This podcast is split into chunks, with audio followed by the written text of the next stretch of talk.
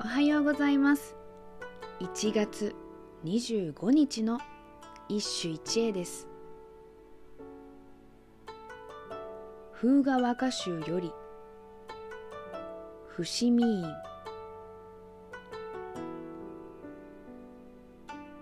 おのずから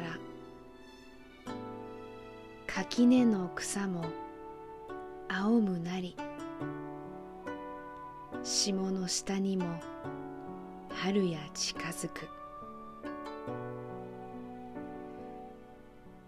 おのずから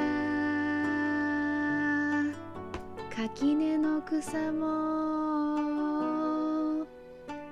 青むなり霜の下にも春や近づく。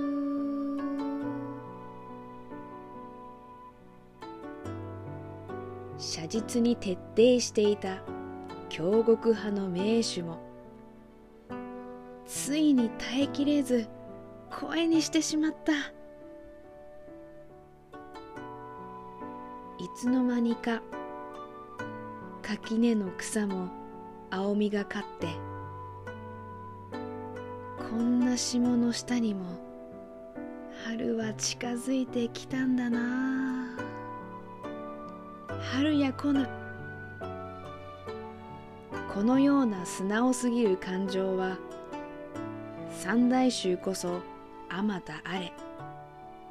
時代が下り和歌が一個の作品性を強くするにつれほとんど読まれなくなった。代わりに心象風景が取って変わるのだがおかげで和歌は危機快快な装いを帯びる。